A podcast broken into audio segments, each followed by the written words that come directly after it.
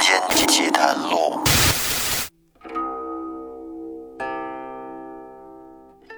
大家好，欢迎收听由喜马拉雅独家播出的《民间奇谈录》，我是为您分享奇奇怪怪故事的老岳。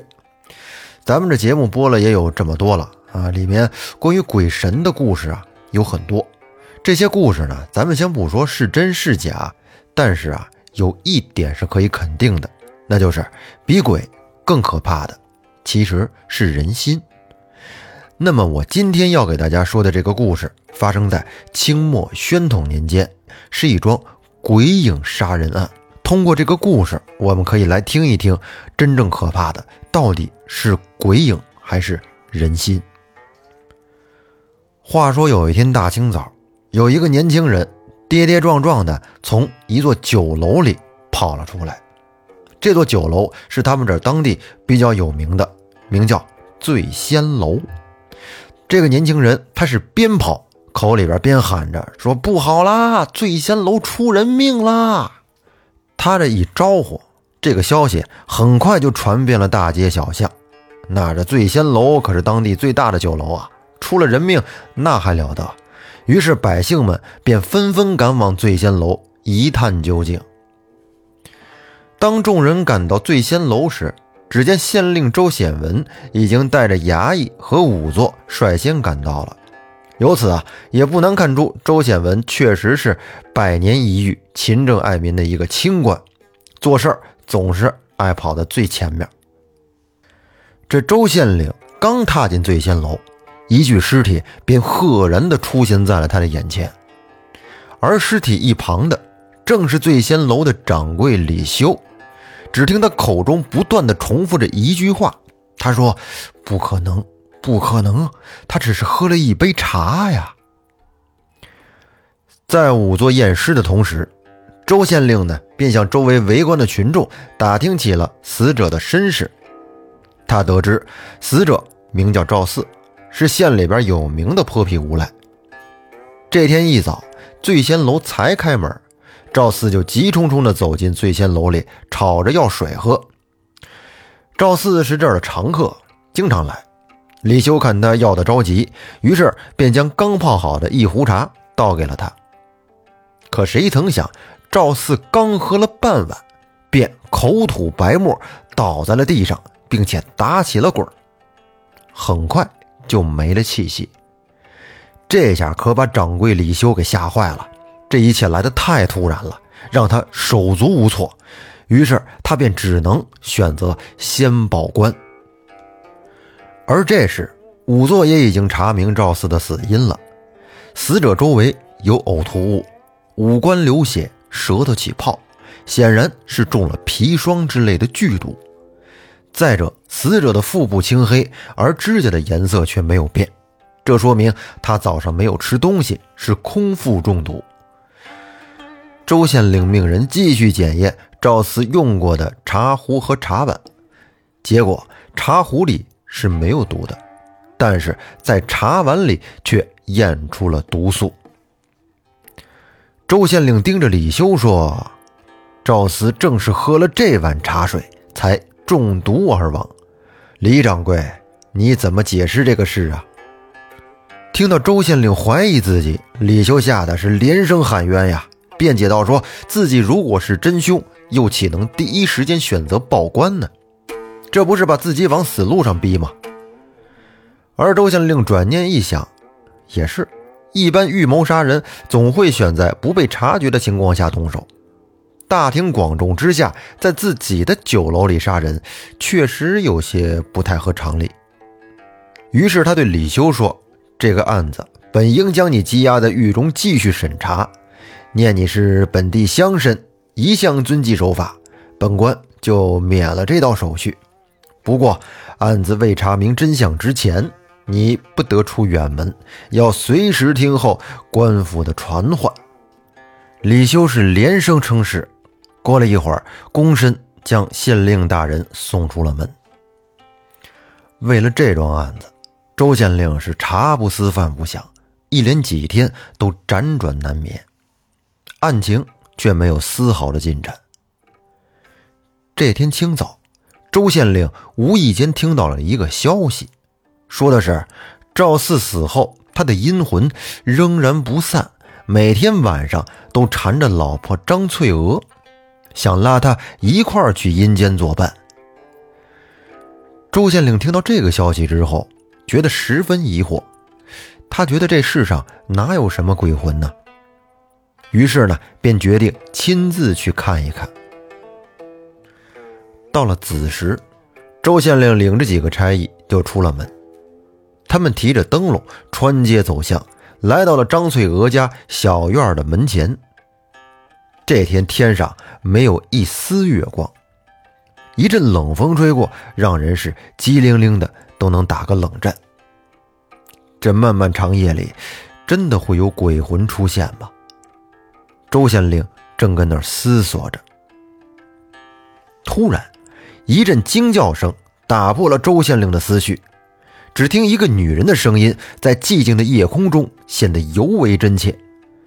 只听这个女人说：“赵四，你放过我吧，我给你多烧些纸钱，我让和尚给你超度，好不好？”听到这儿，周县令身旁的捕头也不闲着，飞身一跃就上了墙头，然后再一翻身。便落到了院子里。片刻之后，随之传来的竟是捕头的叫声，说：“鬼，真的有鬼！”捕头是喘着粗气，好像惊魂未定一般。而周县令则问道：“说，你真的看见鬼了？”捕头连连点头道：“说，回大人，小人真的看到有鬼魂，影影绰绰的晃来晃去，长得和赵四是一模一样。”我这一喊，他就消失不见了。周县令还想再追问些什么，这时屋门被一个女人打开了，她便是赵四的老婆张翠娥。周县令问张翠娥：“你真的看到赵四的鬼魂了吗？他都跟你说了些什么？”张翠娥说：“是是他，不过。”他没说什么话。周县令见他一脸的惶恐，连话都说不利落了。的确啊，应该是被吓得不轻。接着又问道：“说他是从什么地方出来的，又是怎么出去的？”张翠娥用手指了指不远处的一面墙，哆嗦着说：“他他是从这墙上来，从墙上走的。”于是周县令便走到张翠娥指的那面墙边，用手敲了敲，并没发现有什么特别的机关。接着又环顾四周，发现屋子里面陈设很简单，只有两个衣箱，一张挂着蓝布帐子的大床。此外呢，就是床侧还有盏高脚的铜灯。周县令不禁的就走过去。多看了两眼，只见这盏灯啊，设计的很别致。灯芯周围的灯罩是可以活动的，可以随意的抽拉，以便调节灯光的方向还有大小。在灯座上，周县令看到了一片带有颜色的糖稀，他就琢磨：糖稀怎么会掉到这么高的灯座上呢？于是他便轻轻地取下了那面糖锡，收了起来。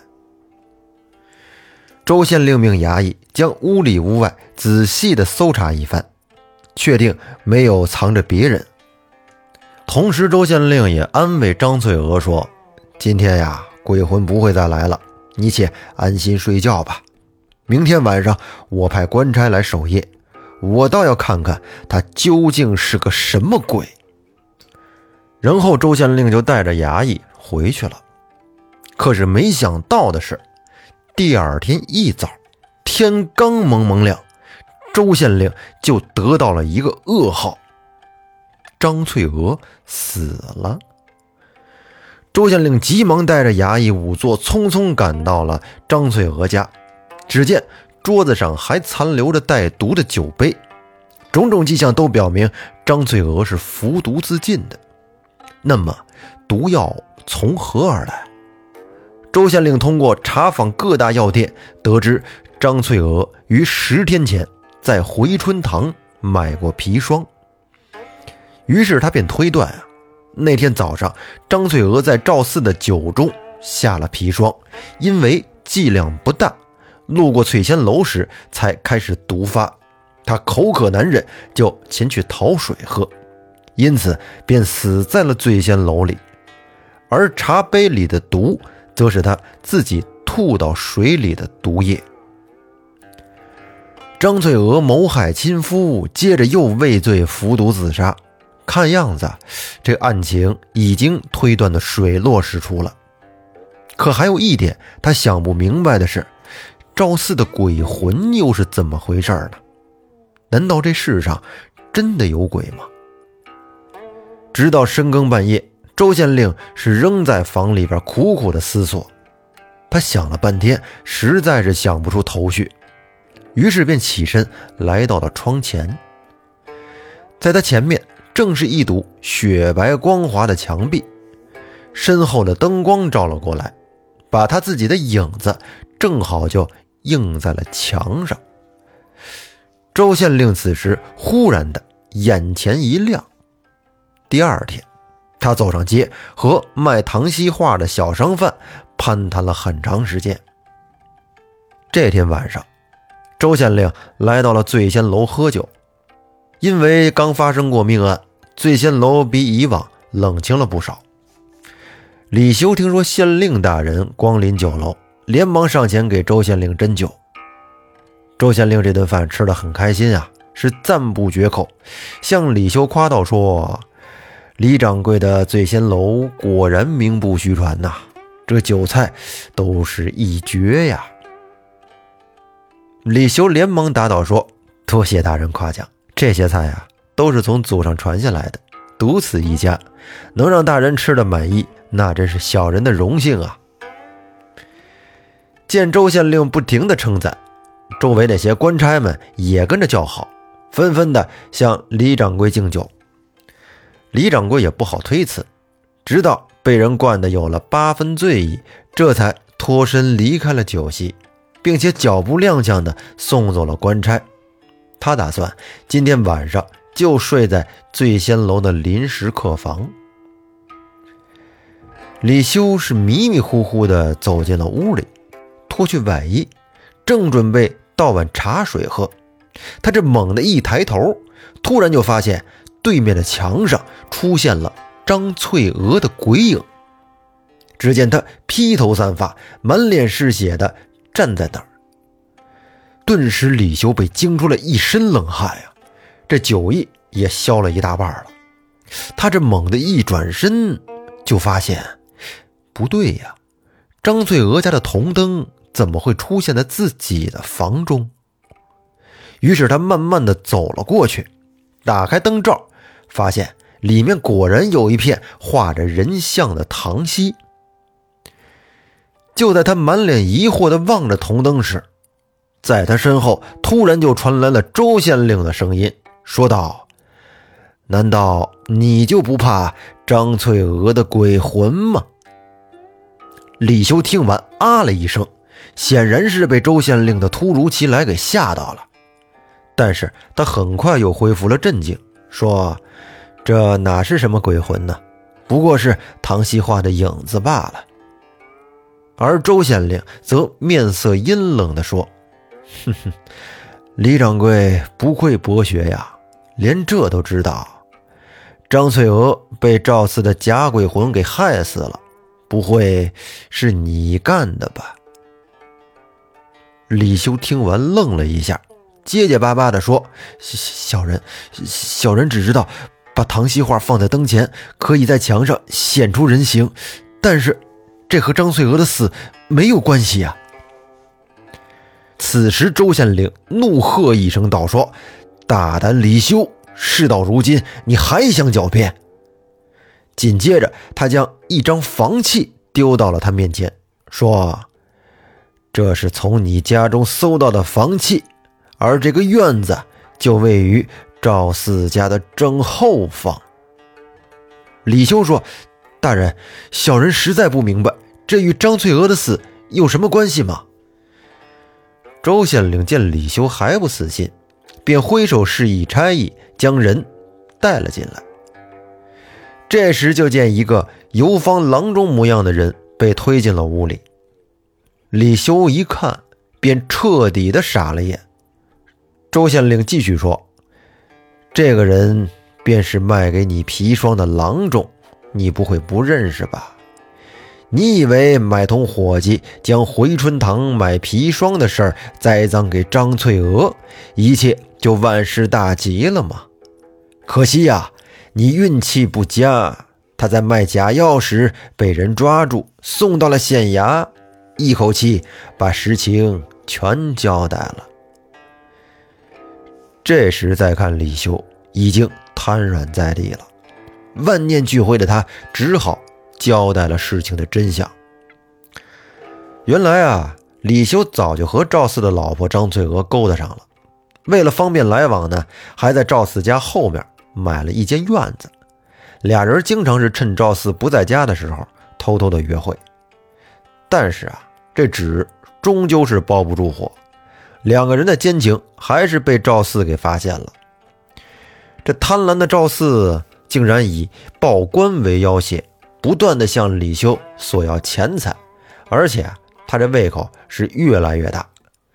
这一来二去，终于给李修惹恼了，决定啊，一不做二不休，干脆除掉他。于是李修在买好毒药之后，对张翠娥说。只要除掉赵四，就将他娶进门做大老婆。这一心只想和自己相好的比翼双飞的张翠娥，想都没想，便一口答应了。可是让他们没想到的是，赵四喝下毒酒之后，竟然鬼使神差的来到了醉仙楼，而且毒性大发，死在了当场。李修害怕事情败露，于是一不做二不休。将张翠娥也给弄死了，继而将一切都栽赃嫁祸到了张翠娥的头上。要说李修不愧是个聪明人，他竟然想到了《墨经》中记载的这小孔成像的原理，又想起了张翠娥家的那盏铜灯，利用可调节的灯罩做成了一个小孔，把唐西画插在了灯座上。而上面画的小人呢，在灯光的照射下，穿过小孔，打到对面的墙上，正好就形成了赵四的影像。